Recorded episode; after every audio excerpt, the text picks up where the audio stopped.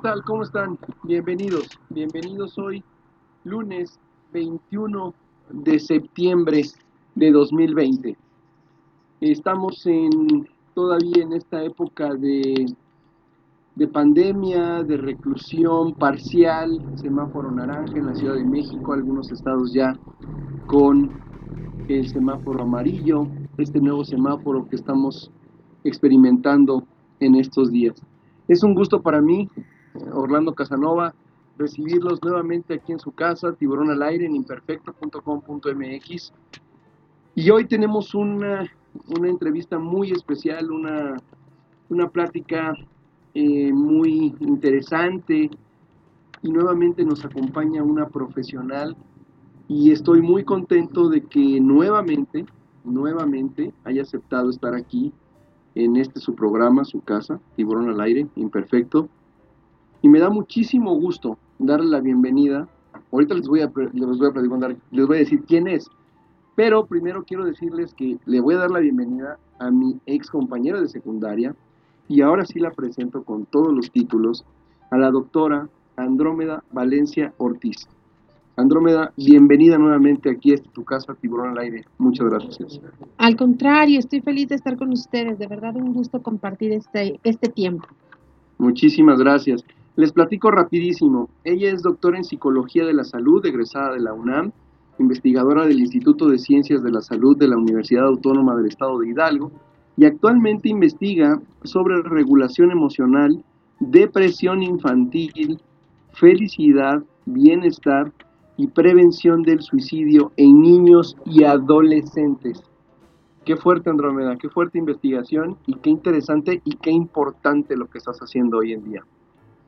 Bueno, pues es un tema que nos, nos interesa muchísimo porque eh, el Estado, o lo que quisiéramos más bien detener eh, en términos de la salud, pues es justamente llegar a ese punto donde nos sentimos tan desmotivados, tan fuera de contexto, que llega a pasar por nuestra mente esta opción. Y sabemos que hoy en día pues es desafortunadamente un problema de salud pública debido a la gran cantidad de jóvenes, de niños, inclusive de adultos y adultos mayores, que en algún momento de su vida llegan a tomar eh, esta, esta idea como una opción, como una salida y que también pues desafortunadamente lo intentan y algunos lo logran. Entonces es un tema muy importante para nosotros en el campo de la salud mental, sobre todo por todo, lo que podemos hacer para prevenir. El pasado 10 de septiembre se, conmemoró el Día Mundial para la Prevención del Suicidio. Em, te quisiera preguntar un dato. Em, antes de la pandemia, ¿qué números traíamos aproximados? ¿Se han se han incrementado estos números con la pandemia y hablo en específico de México o cómo estamos en ese en este aspecto, Andrómeda? Bueno, los datos que tenemos y los reportes normalmente se toman de, de pues estos datos del INEGI y de otros reportes que tenemos a nivel nacional y lo que nos indican es que tenemos un subregistro que no es fácil identificar cuántas personas verdaderamente pierden la vida eh, debido a estas circunstancias vinculadas con su salud mental, con su bienestar emocional, pero sí sabemos que hay muchos factores en, este, en esta época de pandemia que se consideran factores de riesgo y por lo tanto estamos todos alertas debido a que estas circunstancias de aislamiento, de permanecer en ambientes familiares que pueden llegar a ser eh, difíciles, violentos, etcétera, eh, pueden favorecer el que estos datos se incrementen nuestro predictor importante o nuestro dato de, referencia está mucho en relación a cómo se va moviendo el problema de la depresión en nuestro país y desafortunadamente en los últimos años ha seguido en aumento. Sin lugar a dudas, el estar encerrados está provocando muchas situaciones, el tema económico, el tema social, el tema... Hemos visto también casos de violencia intrafamiliar, hemos visto temas eh, digamos, el estar encerrados, el estar todos unidos, estar todos juntos, saca lo mejor y lo peor de cada uno de nosotros. Em, cuando te buscamos, em, llamó mucho la atención, obviamente estaba el tema del, 10 de septiembre, la fecha, eh, pero también esta noticia que, que, bueno, obviamente fue un tema mediático por ser quien fue un, un, un ex integrante de un grupo musical eh, que se suicidó, que no, en fin, pero el tema es el suicidio hoy es una realidad, es una cruda realidad, y estamos en Estamos ante un tema complicado y lo vamos a llevar con todo el respeto y por eso buscamos a los expertos como tú. Yo invito a la gente a que nos mande sus comentarios, sus preguntas para la doctora Andrómeda y créanme lo que vamos a tener una, una respuesta adecuada y con toda la responsabilidad y la ética profesional. Andrómeda, ¿cómo está México hoy en día en cuanto al suicidio? Es decir, ¿cómo, qué, ¿qué estamos haciendo para prevenirlo? ¿Lo estamos haciendo? ¿No lo estamos haciendo? ¿Tenemos los, los canales? ¿Tenemos las, los medios o no los tenemos? Bueno, tenemos ahora programas que enfatizan la relevancia de la prevención del suicidio. Hay programas a nivel nacional que eh, se enfocan directamente en lograr que las personas puedan regular mejor sus emociones y actualmente es una de las prioridades en el, en el campo de la salud pública. Pero te quiero contar un poquito antes eh, en términos de cómo estábamos y cuál es el pronóstico en general. Y es que eh, en general pues podemos plantear que somos una sociedad que como bien decías tú podemos sacarlo mejor. Una de estas características positivas son los fuertes vínculos que tenemos con la familia, la integración que podemos generar de ahí y los grupos de apoyo de, de nuestros amigos, la familia, la escuela. Pero tenemos una época también en donde hemos estado como sociedad viviendo muchos cambios, muchos momentos difíciles también, donde la violencia y el deterioro de la propia familia, de la propia estructura que le da soporte a los niños, a los jóvenes, pues puede llegar a ser un factor definitivo o un factor de vulnerabilidad. Entonces, ¿qué ha pasado en los últimos años? Pues que en general, como te platicaba, los datos de depresión han ido en aumento. No es una situación exclusiva de México, esto es importante de aclarar, pero se combina con otras situaciones que sí estamos viviendo en particular en nuestro país, como pueden ser los altos índices de violencia, como pueden ser también las cuestiones de desestabilidad económica, entre otros factores que sumados pues nos ayudan a identificar que estamos ante una situación que no puede esperar más para recibir atención y un componente importante que ahora se toma es considerar como prioridad la salud mental de los jóvenes. Entonces, actualmente puedo decirte que a nivel estatal y a nivel federal sí existen programas enfocados específicamente a la atención y a la prevención del suicidio, pero estos no existían de esta misma manera hace algunos años. Entonces, hay muchas situaciones pues que se vienen acumulando desde que estamos muy pequeños y que nos van acompañando desafortunadamente conforme vamos creciendo. Em, ahorita, ya con lo que me dijiste, se me hicieron millones de preguntas, pero antes de, antes de arrancar, quisiera preguntarte algo. ¿Qué pasa? ¿Qué pasa dentro de nosotros? ¿Qué pasa en nuestra mente? ¿Qué pasa en nuestro cuerpo cuando llegamos a ese extremo de pensar en el suicidio? Si lo podríamos, si lo podemos, digamos, Em, decir en palabras qué es lo que ocurre adentro de nosotros en este momento. Bueno, otro dato muy interesante y que vale la pena que nuestros amigos que nos escuchan lo, lo, tomen en cuenta es que el fenómeno del suicidio es un fenómeno multicausal. No hay un solo factor que lo detone, sino es la suma de, muchos, de muchas situaciones, de muchas circunstancias. Pero uno de ellos a nivel emocional, como ya mencionábamos, pues a veces está presente el antecedente de la depresión también tiene mucho que ver el estilo que cada uno de nosotros tiene para enfrentar sus problemas y en este punto en particular el estilo que has desarrollado con tu familia, los patrones de crianza, eh, todas estas condiciones que te van eh, permitiendo tener elementos para resolver problemas, pues son otro factor importante. El hecho de que tengas que enfrentar ciertos acontecimientos en tu vida que son inesperados, como puede ser la pérdida de familiar, la pérdida de un empleo, alguna situación de salud que ha puesto en riesgo tu bienestar o tu equilibrio, pues pueden ser también factores importantes que desencadenan que en un momento sientas que el problema que estás viviendo se sale de control y que no hay forma de solucionarlo. Entonces, algo que sabemos es que están todos estos factores antecedentes y que incluso estos pueden llegar a generar cambios en nuestro propio cerebro que eh, hacen que las respuestas que normalmente te hacen sentir feliz, sentir dichoso, que te permiten disfrutar de las cosas a pesar de las dificultades, dejan de funcionar de la manera adecuada. Entonces el resultado es que llega una situación complicada, una situación difícil, nos sentimos abrumados, nos sentimos sobrepasados y ya no podemos observar o, buscar alternativas y aparece entonces esta idea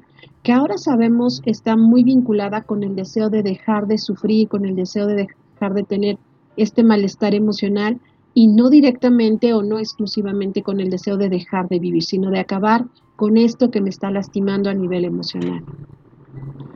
Estoy leyendo varias de, las infografías que estuviste compartiendo estos días y con lo que nos acabas de decir, te quiero preguntar, ¿por qué, por qué los jóvenes últimamente son los que más están llegando al suicidio?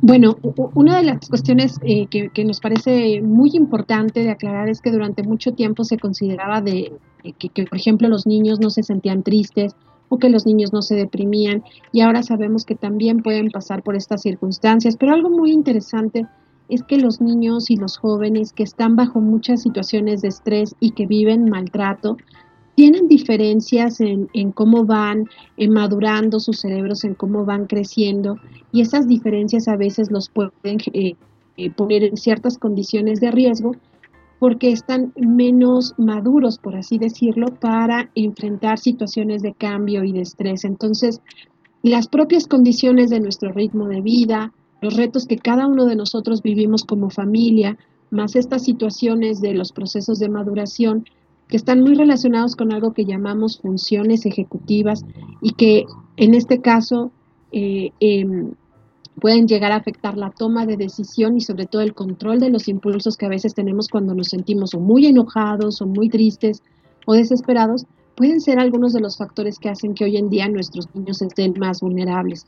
Consideremos también que eh, están creciendo en un ambiente de inmediatez, en donde las cosas em, aparecen rápidamente, les podemos llamar como una generación eh, de tipo Netflix, ya sabes que en cuestión de segundos aparece el siguiente capítulo y ya quiero ver el otro y no me espero como nos pasaba a nosotros hace algunos años donde la serie o el programa que queríamos ver pues teníamos que esperarlo cada semana o en horarios muy específicos. Ahora están acostumbrados a rápidamente recibir la información, lo que buscan y también esto ha afectado un poco el cómo manejan en cierta medida la frustración, el manejo de las situaciones problemáticas, por supuesto aunado a lo que ya comentábamos hace rato de las condiciones sociales que ahora vivimos.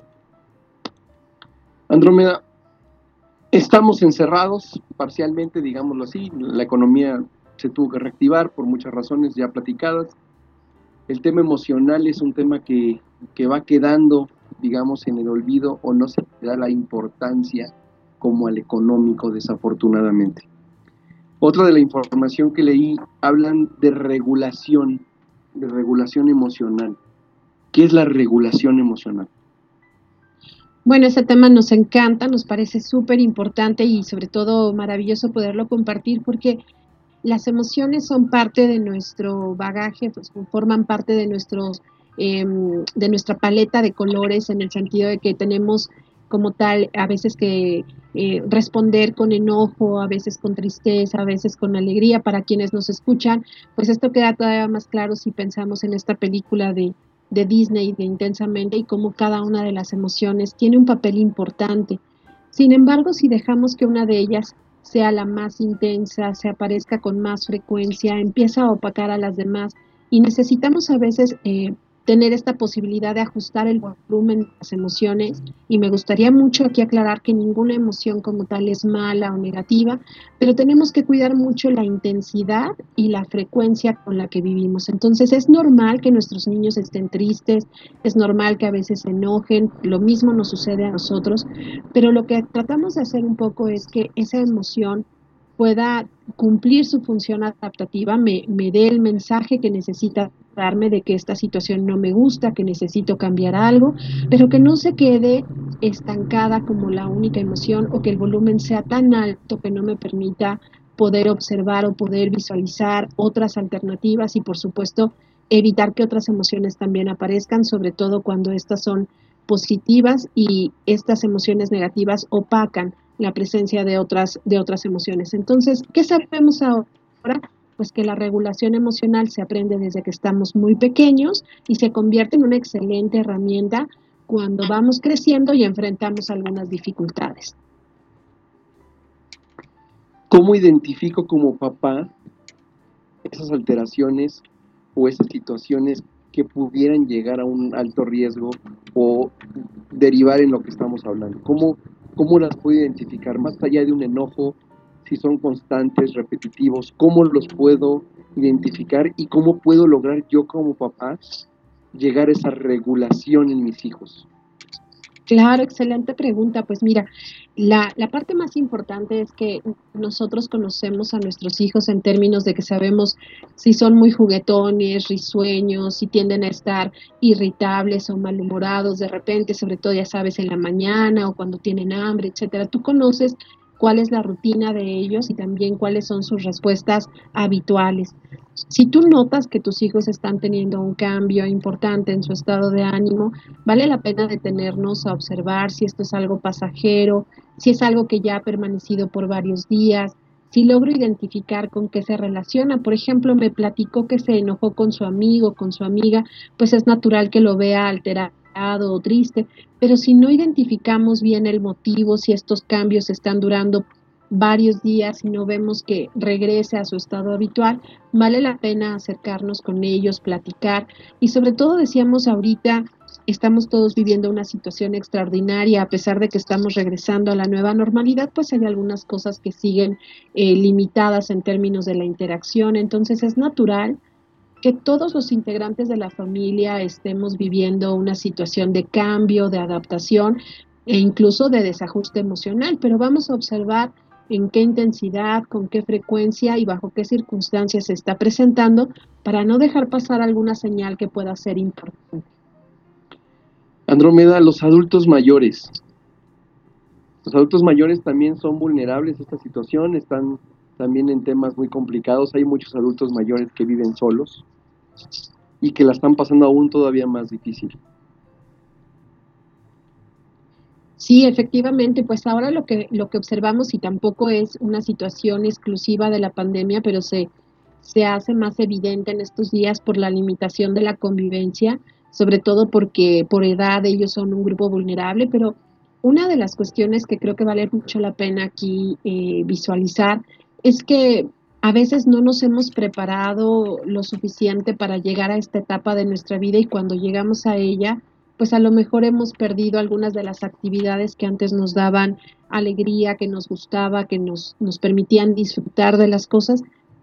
Y algo que observamos es que esta falta de motivación, esta falta de actividades o el cambio en la rutina o la pérdida constante de personas significativas como la muerte de nuestra pareja, de otros familiares, etcétera, pues van haciendo que la persona se sienta eh, sin estas herramientas, sin este deseo y sin esta motivación. Entonces, claro, por la etapa de nuestra vida, de nuestro propio proceso de desarrollo, llegar a ser adultos mayores puede ser una etapa de mayor eh, vulnerabilidad. Afortunadamente, ahora también contamos con estudios que nos permiten observar que el proceso de envejecimiento también puede ser saludable, también puede tener nuevos eh, puntos de motivación y que podemos también prepararnos para despedirnos de nuestros seres queridos sin que necesariamente ese sea un factor que nos ponga en riesgo, debido a que vamos aprendiendo pues cómo es este ciclo eh, de la vida en el que tenemos que disfrutar el estar con las personas y en algún momento también estar conscientes de su propia partida. Entonces también ahora hay adultos mayores que logran pasar por esta etapa de forma satisfactoria y te lo comparto un poco para que quienes nos escuchen no piensen, bueno, pues que el, ir creciendo, el ir madurando, el ir envejeciendo, sean sinónimo de tener que estar tristes o de vivir estas experiencias como la única opción. Sí, porque pareciera, si, lo escuchan hoy, nos escuchan, digamos, jóvenes, van a decir, no, pues todos sabemos que crecer es complejo, pero tampoco lo tiene que ser triste, ¿no? Eh, adquiere responsabilidades y situaciones extraordinarias como las que vivimos hoy pueden, pueden hacer que la vida sea un tanto difícil. Sin embargo, eh, hay muchas salidas, ¿no? Em, Andrómeda, el tema de, de esta investigación que estás haciendo, ¿hay algún registro para ubicar, digamos, a qué edad empiezan a desarrollarse estas ideas del suicidio? Bueno, ahora, ahora tenemos la oportunidad también de entender que estos pensamientos relacionados con la muerte pueden empezar a muy temprana edad, pero van cambiando conforme vamos creciendo. Por ejemplo, si convives o tienes en casa niños muy pequeños, a lo mejor niños menores de 5 años, es posible que el concepto que tengan de muerte sea muy diferente al que tiene un adolescente de 14, 15 años.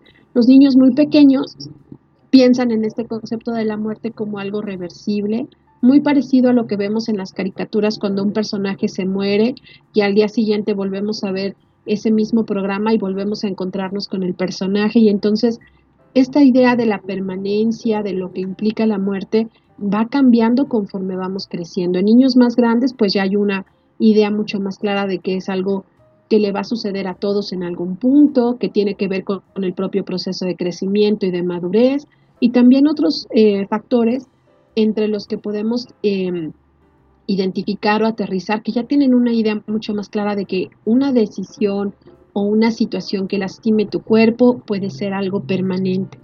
Ya hay otros estudios que mencionan que como tal, la, la idea de poder acabar con mi vida puede aparecer en los niños ya cuando están un poco más grandes, entre los 8 y los 11 años, pero como te decía, pues mucho va a depender de lo que, de, de la información que tienen alrededor y también de su edad, ¿no? De cómo van madurando. ¿A qué edad?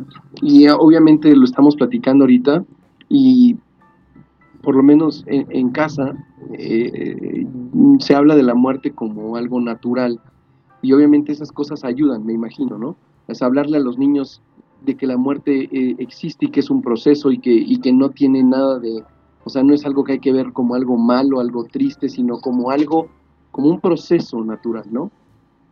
Siempre ayuda a que entiendan esta parte, sobre todo, decíamos hace rato, en, en esta temporada donde hemos tenido que enfrentar em, de repente y de manera inesperada a lo mejor la pérdida de familiares o amigos, es bueno que sepamos, bueno, pues que esta parte de despedirnos eh, forma como tal parte de la vida, pero en el caso particular del, pensamiento suicida, una de las cosas que nos llama mucho la atención y que vale la pena poner sobre la mesa es que esta idea o este pensamiento viene acompañado, como les platicaba en un inicio, del deseo de dejar de sufrir, de dejar de, sentirme mal o de no entender cómo poder resolver una situación que estoy viviendo en este momento.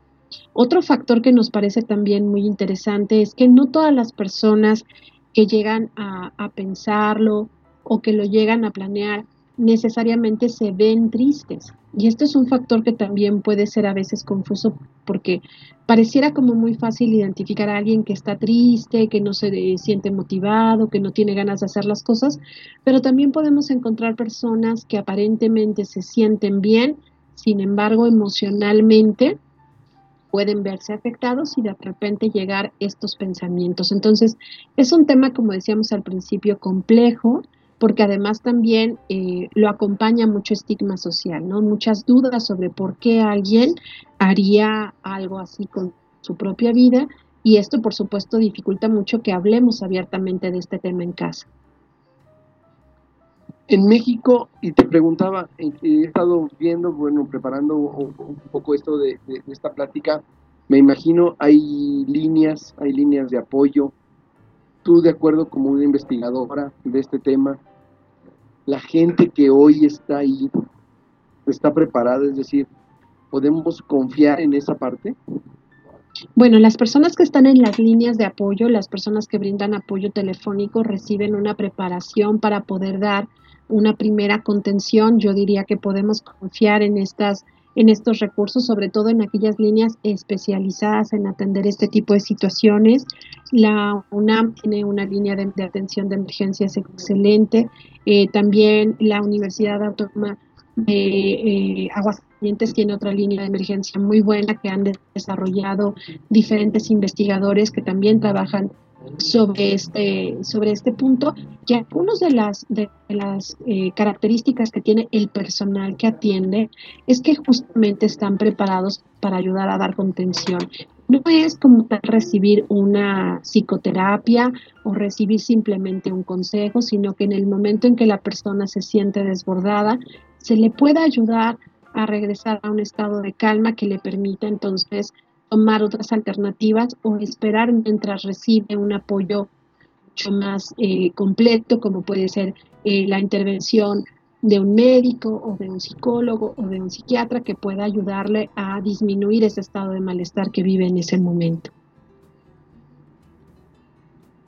Andrómeda, en México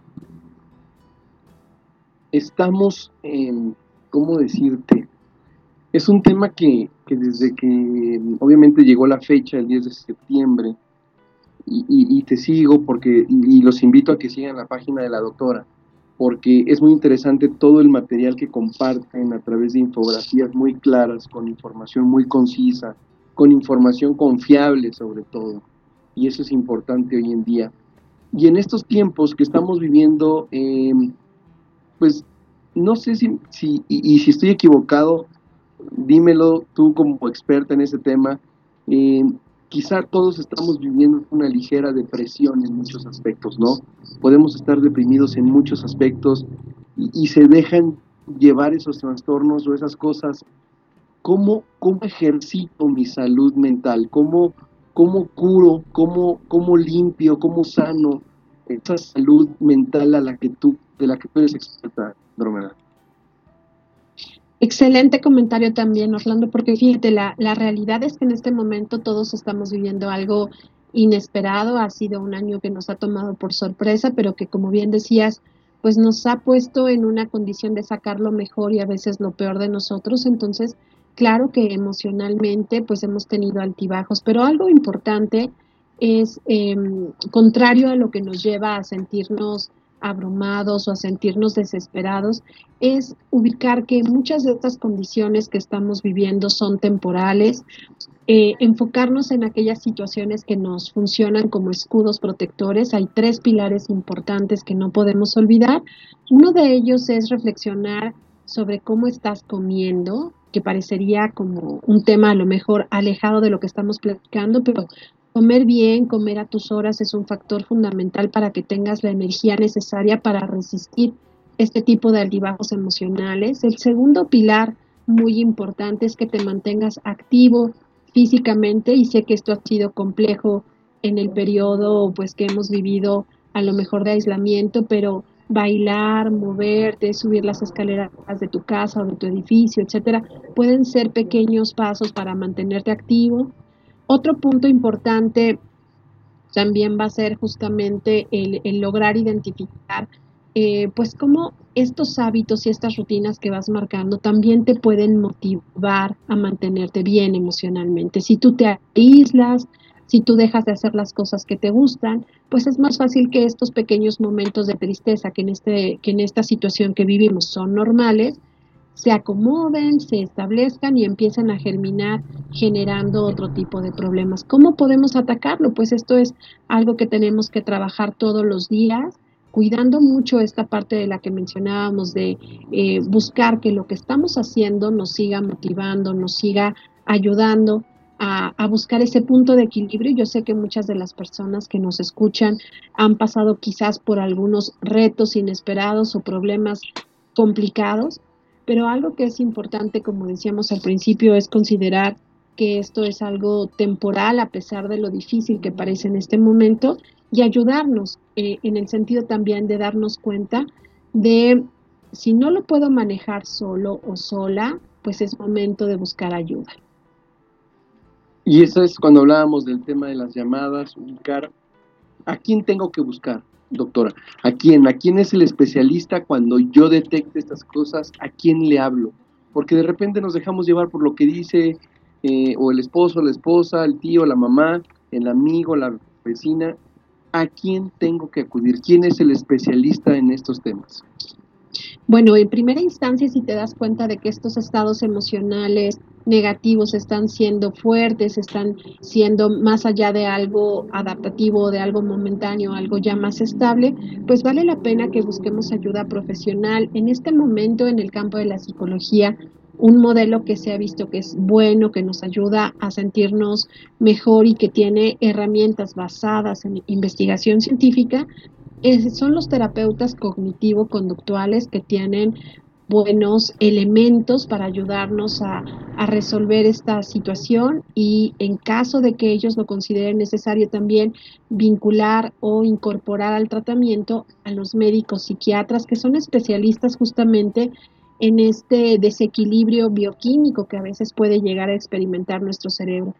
Cuando el, el psiquiatra y el terapeuta cognitivo-conductual hacen buena mancuerna, el trabajo realmente para nuestros usuarios es maravilloso porque en poco tiempo pueden empezar a, mejorar.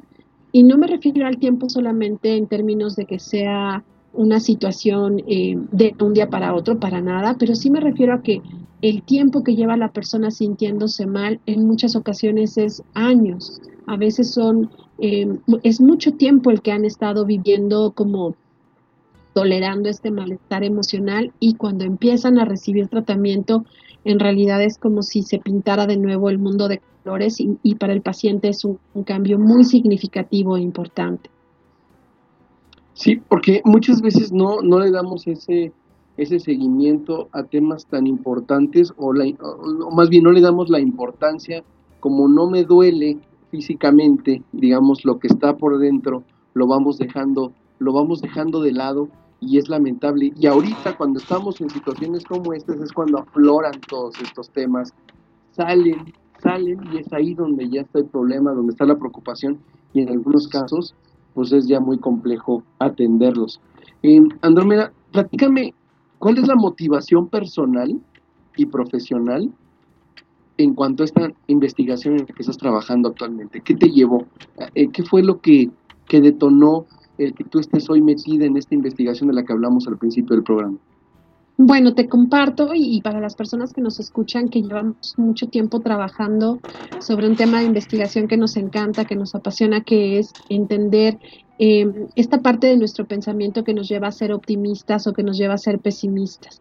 Y vemos que las personas que tienen más vulnerabilidad a sentirse tristes, pero en particular los niños, aprenden a muy temprana edad a tener una visión pesimista sobre las cosas. Como ya decíamos hace rato, pues la verdad es que todos tenemos en algún momento que experimentar una situación difícil o complicada, pero cuando nos acercamos a los niños y vemos lo creativos, lo positivos que pueden ser ante las dificultades, cómo pueden ser resilientes en este sentido ante dificultades que quizás cuando nosotros las platicamos de adultos, observamos porque realmente estos pequeños a veces están pasando por momentos muy difíciles, pero observamos también que hay niños que tienen esta capacidad de resolver, de adaptarse, de vivir felices, de experimentar lo que están viviendo a través de la parte creativa y resolutiva. Y también tenemos estos otros chiquitos, estos otros niños que eh, les cuesta mucho trabajo encontrar la parte positiva a pesar de de que sus problemas sean menores a pesar de que tengan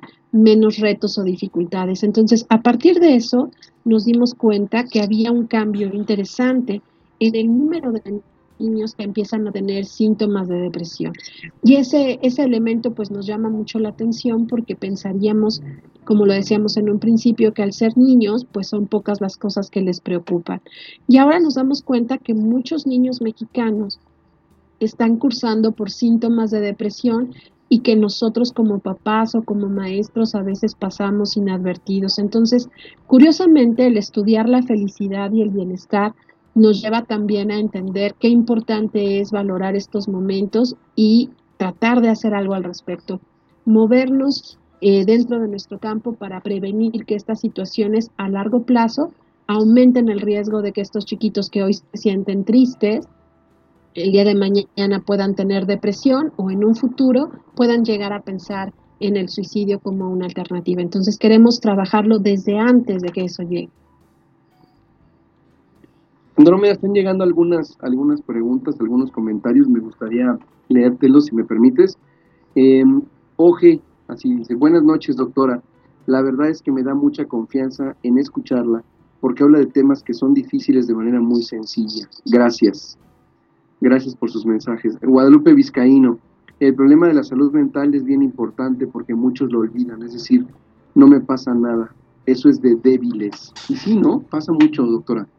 Pasa mucho, pasa mucho porque en realidad es muy fácil darnos cuenta si te lastimaste una pierna, si te rasguñaste, si te fracturaste, pero es muy difícil identificar si estás teniendo un problema emocional y en ese sentido, pues lo que más nos conviene a veces es detenernos un momento y revalorar cómo estamos viviendo y darle ese peso tan importante. Hoy más que nunca, y eso ha sido algo que, que creo que debemos de reconocer ante toda esta situación de la pandemia, hoy más que nunca nos damos cuenta de que la salud mental es uno de los pilares básicos para que podamos hacer cualquier cosa, inclusive para convivir con la familia. Fundamental. Doctor, aquí hay un anónimo y lo quisiera leer con toda la responsabilidad. Dice, yo siento que tengo depresión, pero no quiero ir a un lugar porque mi papá no cree en eso, pero siento que es importante por lo que dice. Cada día me siento más abrumado, de por sí de antes ya sentía soledad, miedo, ansiedad. Por eso me gustan las fiestas y eso, y siempre tener novia. Pero cuando estoy solo me siento mal. Gracias, tengo 19 años de Naucalpan. Ay, pues muchas gracias por compartirnos este comentario. Sé que lo que lo que nos estás compartiendo es muy importante y te lo agradezco mucho. Y bueno, a veces eh, estas decisiones de autocuidado, de buscar apoyo, por supuesto es más fácil cuando las hacemos en familia o acompañados, pero en este momento eh, puedes ya buscar por tu cuenta también alternativas. Algunas de estas líneas de las que hemos estado platicando son gratuitas y pueden darnos algunas herramientas para empezar este proceso de autocuidado. Lo más importante de lo que nos acabas de compartir es que te das cuenta de que puedes estar en una situación complicada y lo importante aquí es no dejar que esto crezca. Te felicito por reconocerlo y espero que entre estas opciones de las que hemos estado platicando puedas encontrar una que te ayude a sentirte mejor muy pronto. Ojalá que así sea. Gracias, doctora. Gio, saludos, excelente tema. Mi hermana sufría de, sufría de procesos depresivos grandes. ¿Es contagioso? Porque aunque suene tonta mi pregunta, siento que como que yo me sentía así hasta que ella se sentía así. Excelente pregunta también, no, no es nada tonta. Como tal, la depresión no se contagia porque no tiene estas características como ser una gripa o que si estoy sentada junto a una persona que está triste, yo ya a estar triste de inmediato. Sin embargo, sabemos que la depresión tiene componentes genéticos. Si mamá ha estado triste, hay más probabilidades de que los hijos estén tristes, por ejemplo. Pero un componente muy importante es lo que observamos, la forma en la que vemos que se comportan las personas que son significativas para nosotros. Entonces, si tú observas que tu hermana está triste, que habla de una forma diferente, que se expresa diferente, puedes aprender a comportarte así. No es que se contagie la depresión, pero aprendemos como este estilo de respuesta y es probable que sin quererlo estemos generando un ambiente en el que sea más fácil estar tristes que estar felices. Entonces, bueno, esa parte también es importante y como tal, puedes estar tranquila, no es algo contagioso, pero sí podemos cambiar ese contexto familiar si lo identificamos.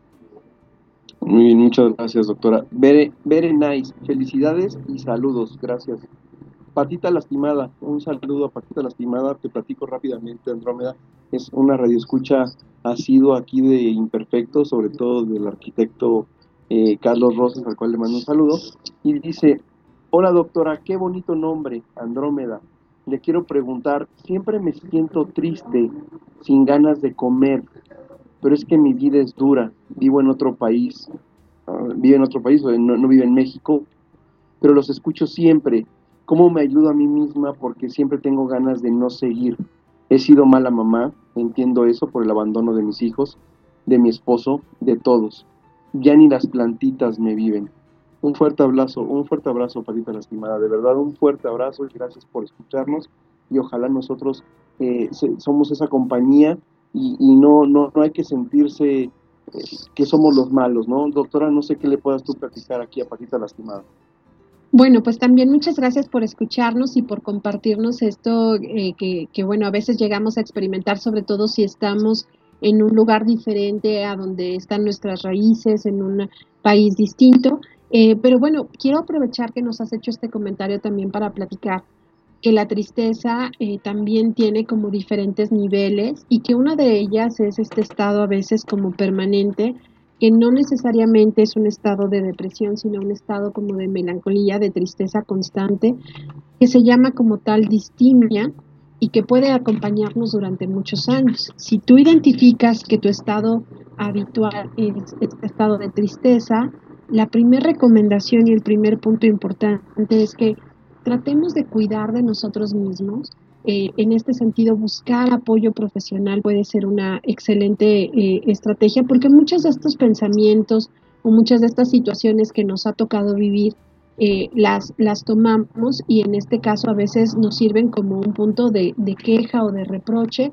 Y bueno, lo que estamos haciendo es abrir más esa herida, lastimarnos más. Y una forma de cuidarnos, una forma de identificar que esto también puede cambiar es buscar este apoyo profesional, precisamente para que nos dé acompañamiento, nos ayude a entender exactamente qué estamos viviendo. Y vuelvo a retomar un poco esta parte de que no todas las tristezas son iguales, no todas se viven con la misma intensidad. Identificarlas y reconocerlas es, es el momento ideal para entonces empezar con el cambio. Doctora, rápidamente antes de seguir con otros comentarios, porque han llegado muchos, los cuales agradecemos a toda la comunidad de Tiburón al Aire una cosa es la tristeza y otra cosa es la culpa, ¿no? O van de la mano, están enlazadas, hay que distinguirlas, hay que desasociarlas para no seguirme haciendo daño o cómo manejo esa parte. Bueno, la, la, tristeza es una emoción, como decíamos hace rato, muy normal, todos la tenemos, la experimentamos y es muy útil porque nos ayuda a valorar las cosas que nos gustan, que nos son importantes. La culpa, por otro lado, sería algo más complejo porque incluye un poquito de tristeza, un poquito de enojo, un poquito de desilusión y se convierte como en estos, eh, en estas combinaciones como de colores que a veces hacemos como en colores mucho más complejos y normalmente puede acompañarnos, es decir, puedo sentirme triste y además sentirme culpable.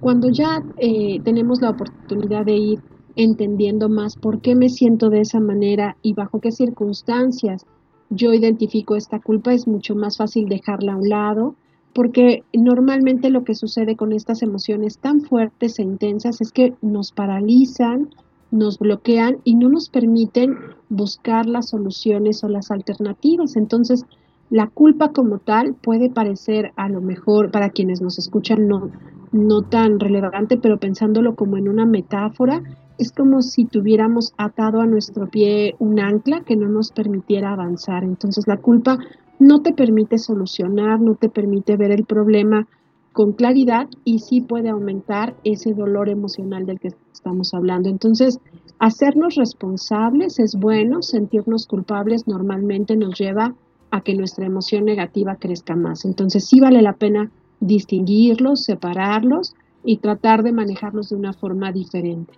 Perfecto. Gracias, doctora. Eh, un fuerte abrazo nuevamente, Patita Lastimada.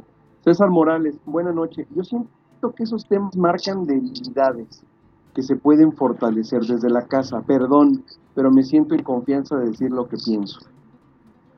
No, está excelente también. Fíjate que ese tema de la debilidad o la fortaleza está muy relacionado con nuestra idea de quién expresa sus emociones quién puede hacerlo y cómo lo puede hacer. Entonces, em, a veces creemos que quien expresa una emoción, pues está expresando como tal una debilidad y que esto tendría que manejarse de otra manera.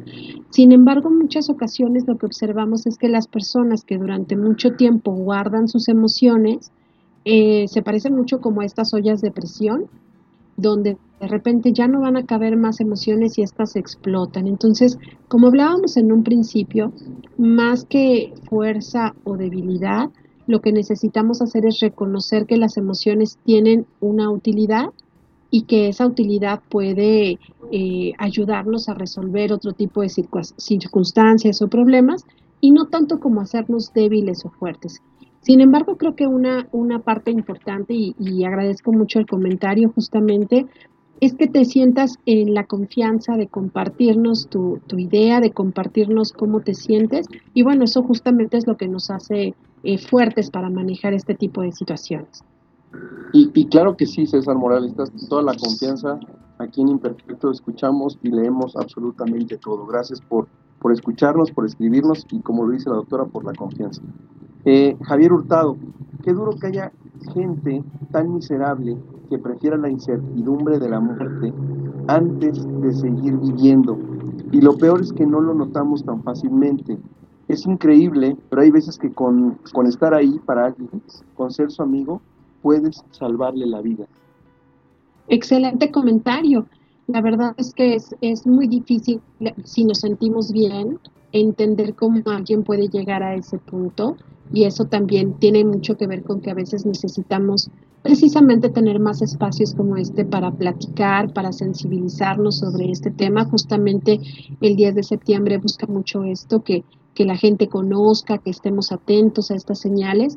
Y bueno, creo que pensando en el, en el comentario de estar ahí, escuchar a alguien, apoyar a alguien puede cambiarle el día, puede cambiarle inclusive como dice la vida, pero pensémoslo en términos de lo que podemos hacer en nuestra vida cotidiana y pensémoslo en las personas más cercanas a nosotros. Si estás en casa, si estás en tu trabajo, les das los buenos días, les das las gracias, les dices que los quieres, les haces saber qué tan importantes son para ti, entonces estás haciendo estos pequeños pasos estás dando estas pequeñas acciones que pueden ser significativas para las personas y que además no sabemos cómo esté el día de la otra persona y las presiones o los problemas que puedan cargar, pero sí sabemos que estas palabras siempre reconfortan y siempre son bienvenidas. Así que me parece excelente el comentario y creo que lo podemos dejar como una especie de tarea o de propuesta para quienes nos escuchan, de, de intentar hacerlo más seguido, de estar conscientes de cómo lo que decimos puede tener un impacto positivo.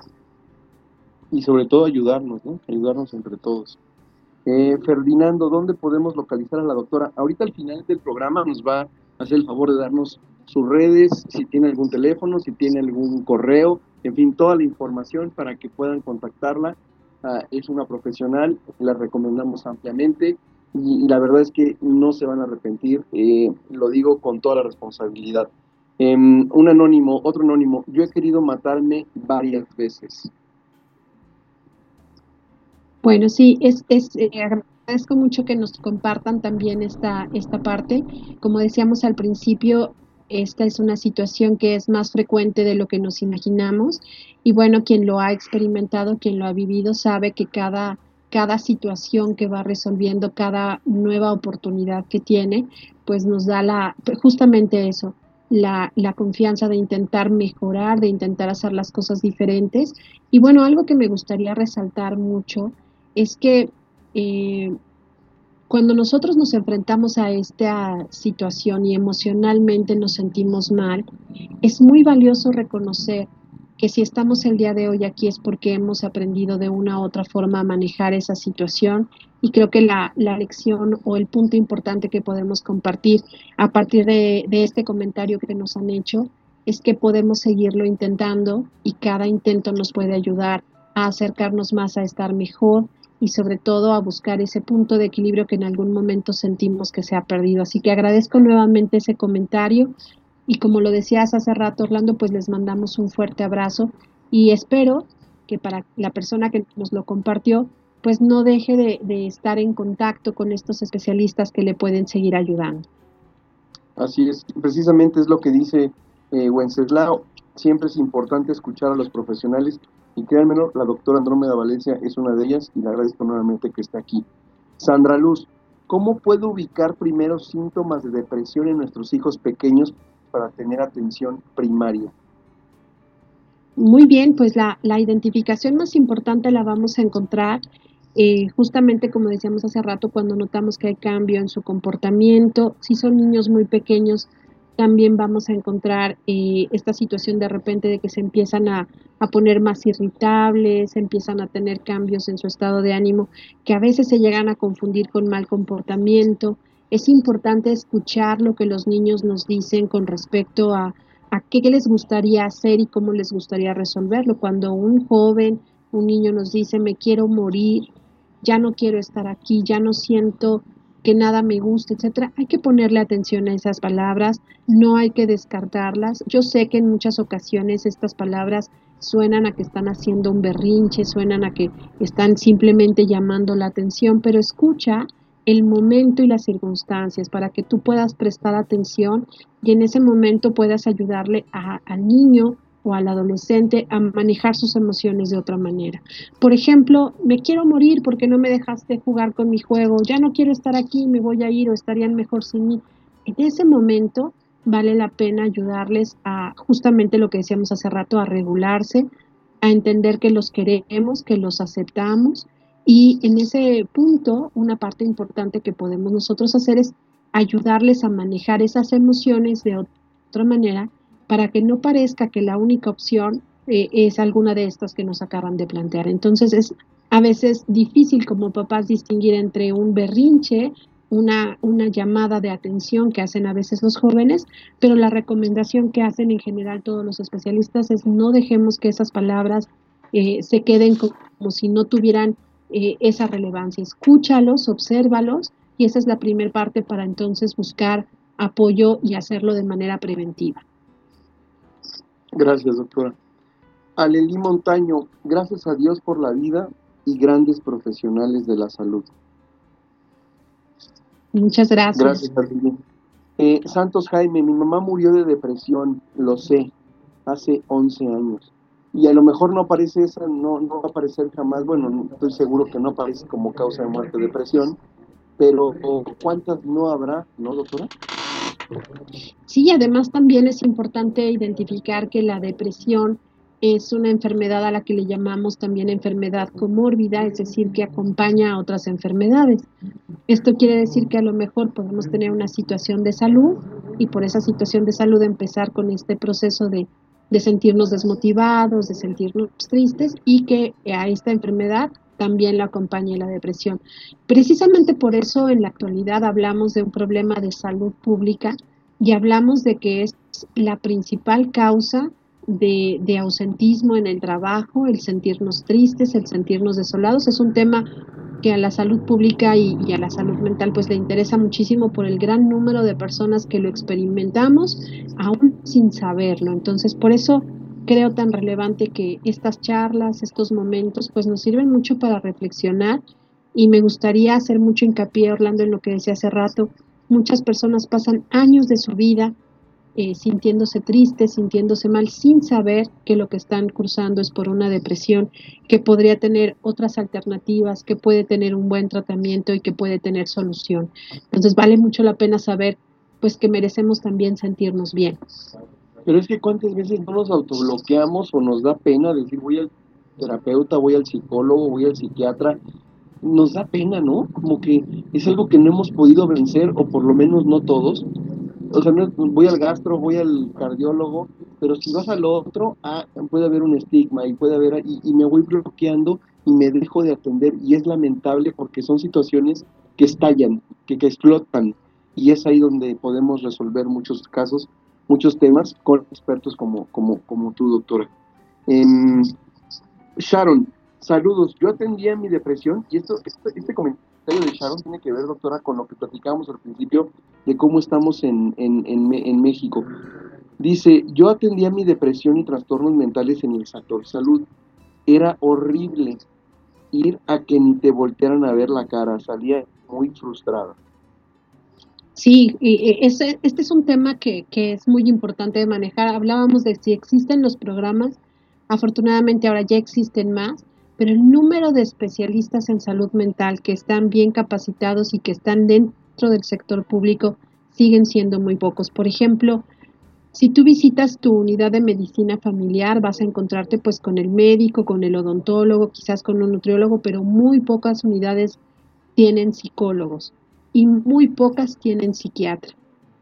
Entonces, si tú quieres atender los primeros síntomas, es probable que te encuentres con esas dificultades. Entonces, tienes toda la razón, sé que puede resultar muy frustrante, pero creo que una buena recomendación en este momento es eh, buscar estos espacios ya más abiertos que en este momento se están dando más y sobre todo verificar que el especialista que te va a atender tenga la, la preparación necesaria para que ya que encontramos este espacio, esta oportunidad, pues realmente nos atiendan bien. Sobre todo ahora que hay tantas alternativas que, nos, nos proponen como soluciones mágicas a estas condiciones. Que es ahí donde hay que tener mucho cuidado. Eh, Javier Hurtado, qué bien que hablen de estos temas que no son tan comprendidos, pero sí muy importantes. Gracias, Javier. Y, nuevamente le agradezco a todas las personas que nos han hecho el favor de enviar mensajes.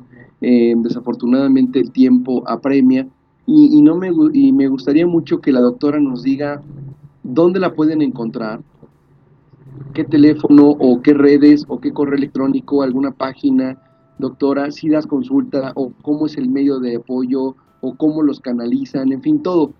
Como que me gustaría que nos dieras, o sea, si es un consultorio o es a través de una, mm, eh, no sé si estás asociada con algunas especialistas más, en fin, todos eh, los micrófonos de imperfecto de, de, de, tiburón al aire son todos tuyos, adelante a ti que la gente lo está pidiendo y que y, y esa es la labor, acercar a los profesionales y sobre todo en temas tan sensibles como este.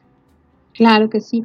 Pues muchas gracias por el interés. Les platico que eh, yo soy investigadora en la Universidad Autónoma del Estado de Hidalgo, es donde estoy haciendo investigación constantemente y formo parte de Servicios Psicológicos Integrales de México. Nos pueden encontrar en Facebook y en otras redes sociales como CEPIMEX o como Servicios Psicológicos Integrales de México y me pueden encontrar también en Twitter como doctora Andrómeda B de Valencia y pues con mucho gusto ahí podemos estar en contacto y en CEPIMEX pues somos un grupo de diferentes especialistas eh, precisamente muy enfocados a la promoción de la salud mental y una de las cosas que más nos interesa hacer pues justamente es la sensibilización de este tipo de temas para que las personas puedan atenderse a tiempo y puedan recibir un tratamiento de calidad y un tratamiento oportuno. Creo que ese es uno de los, de los elementos que a veces más nos preocupan en el sentido de que las personas que lo requieran reciban el apoyo de la forma más rápida y de la forma más eficaz posible. Yo, yo los quiero invitar a que sigan, a que sigan la página de CEPIMEX, de Servicios Psicológicos Integrales de México.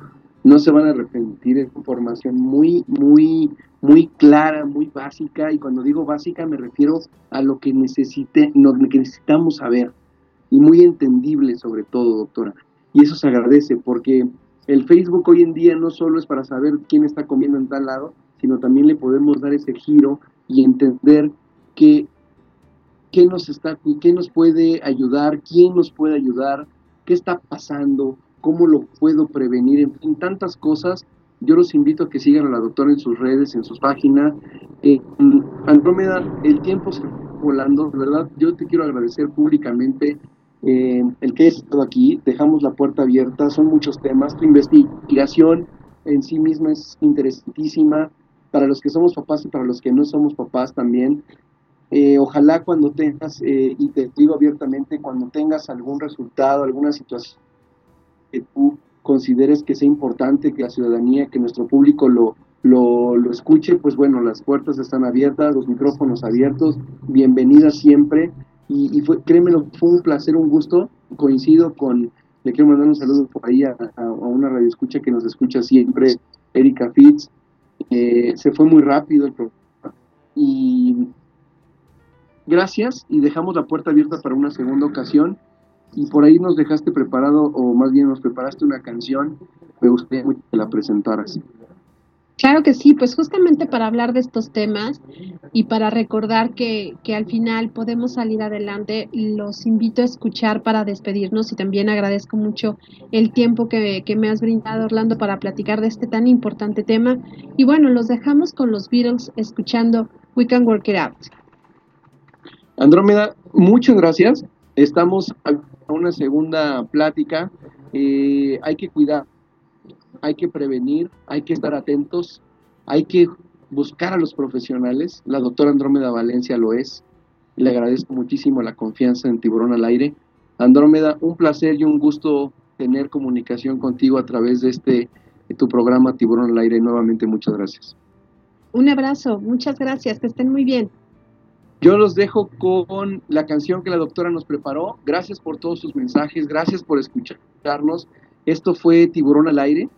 Estamos en imperfecto.com.mx, donde las noticias las hace gente como tú, la radio sin fronteras. Recuerden, recuerden que en esta vida nada es personal. Yo les quiero decir, como siempre, cuídense mucho. Mi nombre es Orlando Casanova. Esto fue Tiburón al Aire. Gracias, infinitas gracias. Si nos escucharon, fueron parte de un gran momento. Hasta la próxima.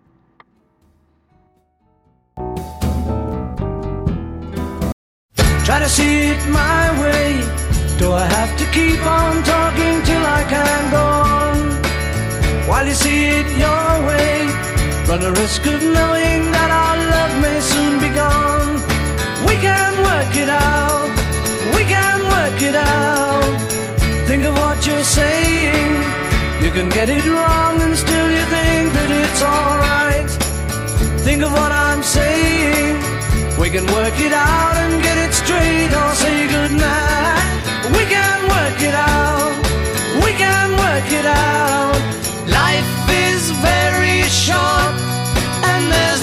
time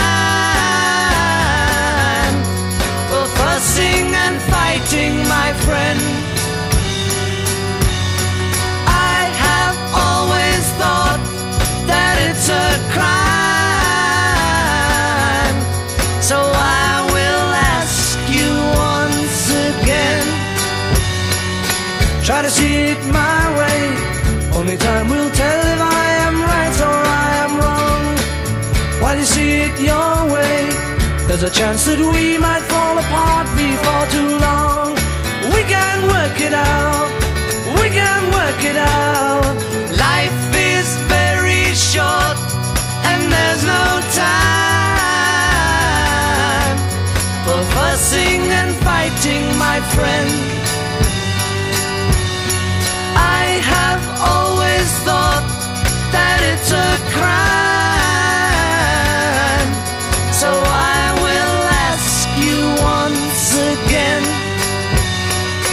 Try to see it my way. Only time will tell if I am right or I am wrong. While you see it your way, there's a chance that we might fall apart before too long. We can work it out. We can work it out.